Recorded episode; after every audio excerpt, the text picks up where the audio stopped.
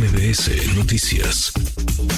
Qué gusto saludarte, Lisa Sánchez, directora general de México Unido contra la Delincuencia. Lisa, ¿cómo te va? Muy bien, el gusto es mío y muchísimas gracias por dejarnos compartir con tu audiencia. Feliz año. Feliz año, lo mejor para ti en este 2024. Ojalá nos, nos trate mejor en términos de violencia y de crimen que el 2023. ¿Cómo, cómo ves las cosas y cómo entender pues, realmente en dónde estamos parados, Lisa, escuchando estos datos, esta información y luego pues eh, revisando no solamente la realidad que es muy terca, sino eh, lo que está ocurriendo ahora en Guerrero, en Michoacán, en Guanajuato, en el Estado de México, en Chiapas, en Tabasco, en fin, parece que la lista es muy larga.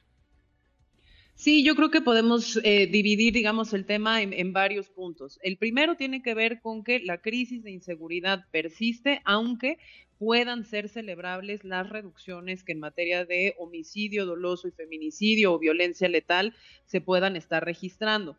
Nosotros lo hemos documentado a través del Atlas de Homicidios que hacemos desde hace cinco años y efectivamente observamos que en esta administración primero hay una estabilización, de, primero una desaceleración del crecimiento de los homicidios, luego una estabilización del fenómeno y finalmente parece haber una curva de eh, disminución de este, de este fenómeno, pero que, ojo, vale mucho la pena dedicarse o entender qué es lo que se está comparando porque las, digamos, como las cuentas alegres de menos 23% solo salen cuando nosotros vemos efectivamente qué es lo que están comparando.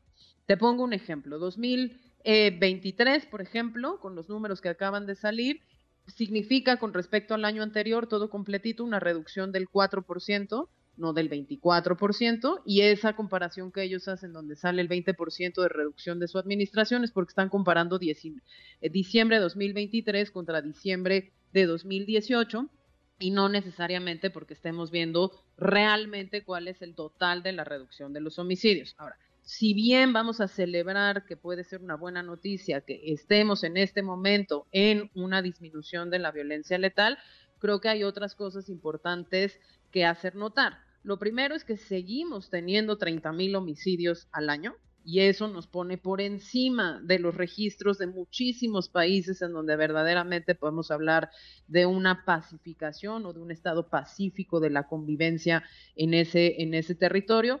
Segundo, las crisis que tenemos a nivel subnacional con entidades como Guanajuato, donde se concentra la mayor parte de los homicidios del país o en entidades como el Estado de México, Baja California, Jalisco y Chihuahua, que junto con Guanajuato suman el 42% de la violencia letal, pues efectivamente nos muestra, digamos, como una necesidad o un sentido de urgencia muchísimo más importante que el solo decir entre diciembre del 23 y diciembre del 28 hay menos 24% de homicidios, ¿no? Entonces, eso por un lado.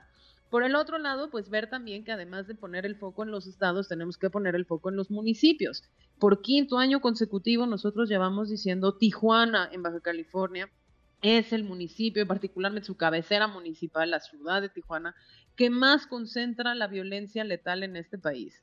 Y, se, y después de Tijuana viene Juárez y después de Juárez viene León. Y parece que no tenemos una política focalizada de verdadera reducción de la violencia homicida ahí. Si solo trabajáramos Tijuana, podría, y la redujéramos a cero, podríamos eliminar 9.322 homicidios que fueron los que ocurrieron este año. Solo si elimináramos Tijuana de ese tamaño, qué cosa. De ese tamaño es Tijuana. Entonces, si nosotros nos concentramos en bajar a cero los homicidios en esos tres municipios, pues tendríamos una reducción prácticamente de la mitad de las muertes violentas que se, que se registran en el país. Entonces, creo que sí es muy importante, de nuevo, reconocer y celebrar lo que se puede celebrar, puntualizar que los comparativos que están haciendo no necesariamente son de la serie de tiempos, sino seleccionan un mes al principio de la administración con el último mes de esta administración. Tercero, que tenemos que reconocer que la crisis sigue siendo particularmente grave y que cuando le damos zoom es muy importante ver en dónde está concentrada para poder atenderla eh, de mejor manera. Y un último punto que te dejaría eh, sobre la mesa para la discusión que tiene que ver con también tenemos que observar realmente cuál ha sido la erosión de la calidad estadística con la que estamos midiendo estos fenómenos por dos motivos. Uno, la correlación o no posible con el tema de desaparición, ¿no? Y entonces saber si en realidad, así como se reducen los registros de homicidios, así aumentan los registros de desaparición, o si en realidad pues ya tenemos personas desaparecidas que, figuran como desaparecidas, que están identificadas ya como personas difuntas, pero por la ausencia de un mm, registro forense funcional no hemos identificado y viceversa. Y otra es que hay estados como la Ciudad de México, que fue una discusión a finales del año pasado bastante, bastante intensa, en donde lo que se, lo que sube es el registro de muertes violentas por intencionalidad no determinada, que entonces no figuran formalmente en los, en los registros de homicidios, pero no es que haya habido menos muertes violentas en esas entidades, y el caso de la Ciudad de México, digamos, es uno para estudiar. Entonces, eso creo que nos da una agenda a los que trabajamos seguridad, pero también a los que trabajan decisión basada en evidencia para demandar pues mayor calidad en los registros estadísticos y mayor seriedad no solo en los funcionarios de las fiscalías, sino también, por ejemplo, de los médicos legistas y de los hospitales para llenar correctamente esos registros que después alimentan pues, esta cifra y esta estadística sobre la cual podemos celebrar o no el efecto de las políticas públicas y las decisiones que se toman sobre las las dinámicas de violencia en México. Sin duda, porque si está mal documentada o si está mal recabada la información, si está mal clasificada la información, pues el diagnóstico está equivocado y por tanto la estrategia lo estará también. Ahora escuchamos a Rosa Isela Rodríguez decir, bajan los homicidios, una baja pues eh, del 24% números eh, redondos. Eso, digamos, alimentaría, me imagino, las discusiones internas del gobierno, eh, una eh, posibilidad de que la estrategia se mantenga como va. Es decir, si bajaron los homicidios tanto, pues para qué cambiarle, ¿no? ¿Para qué modificar la estrategia si está dando, lo pongo entre comillas, eh, resultados, pese a que la realidad nos diga otra cosa, Lisa, pero desde tu óptica habría que modificar y a partir de dónde y cómo esta estrategia, lo cual tendría que formar parte más, digamos, de la conversación, uno desearía que sucediera en pleno proceso electoral. Así es, mira, te voy a dar tres ejemplos. Uno de los ejemplos es que nosotros hemos estado intentando eh, verificar si efectivamente el despliegue militar y particularmente el despliegue de la Guardia Nacional puede asociarse a una medición de éxito o fracaso de la política de seguridad. Según los propios datos del INEGI, la Guardia Nacional no está haciendo seguridad pública, que es el objetivo por el cual fue creado como una supuesta corporación policial nacional. Está haciendo control migratorio, está haciendo observación de carreteras y sobre todo puesta a disposición de objetos, drogas y seguramente armas, pero no, no así persecución del delito ni sanción del delito.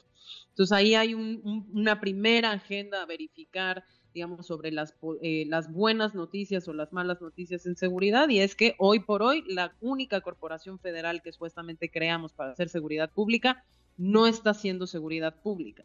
¿Eso a qué me lleva? Pues a que tendremos que evaluar quién está haciendo seguridad pública y la respuesta es que son los militares. Los militares están haciendo seguridad pública en estados y municipios como militares, ni siquiera disfrazados de Guardia Nacional, y eso tiene implicaciones muy importantes. Uno, porque tienen una fecha límite que va a ser 2028, entonces si nosotros no creamos instituciones de seguridad que sí hagan seguridad, pues entonces no vamos a poder sacarlos de estas tareas en el 2028, como hoy dice la Constitución, pero y dos, porque entonces nos exige una agenda seria de supervisión del trabajo de las Fuerzas Armadas en materia de seguridad, no solo para tener transparencia y rendición de cuentas, sino también para saber cuál es el efecto que está teniendo sobre la profesionalización o no de las corporaciones de seguridad a nivel estatal y municipal. Y otra de las agendas que es importante ver acá además de la agenda de calidad de registros estadísticos, es la de violencia armada. Siete de cada diez homicidios siguen cometiéndose con arma de fuego y en México no tenemos una política de Estado de desarme, ni tampoco los registros y la publicidad de los registros que marcan la ley para saber de qué tamaño es el mercado de arma de fuego en nuestro país y cuál es la potencialidad de armas de fuego en circulación en manos de la delincuencia, sea organizada o no organizada, y qué está haciendo el Estado mexicano para reducir su disponibilidad y por lo tanto la probabilidad de que estas armas se usen para cometer homicidios dolosos y feminicidios como ocurre hoy en día. Interesante, pues ojalá, ojalá que en el centro de las campañas, porque es lo que más preocupa hoy a los mexicanos, esté la discusión sobre la seguridad, sobre las estrategias de seguridad, de combate al crimen. 2024 empezó muy violento, como terminó 2023. Ojalá, ojalá que las candidatas y el candidato hablen de esto, pongan ideas, propuestas sobre la mesa. Lisa, gracias como siempre, muchas gracias por platicar con nosotros. Te agradezco muchísimo. Gracias, muy buenas tardes. Redes sociales para que siga en contacto: Twitter, Facebook y TikTok. M. López San Martín.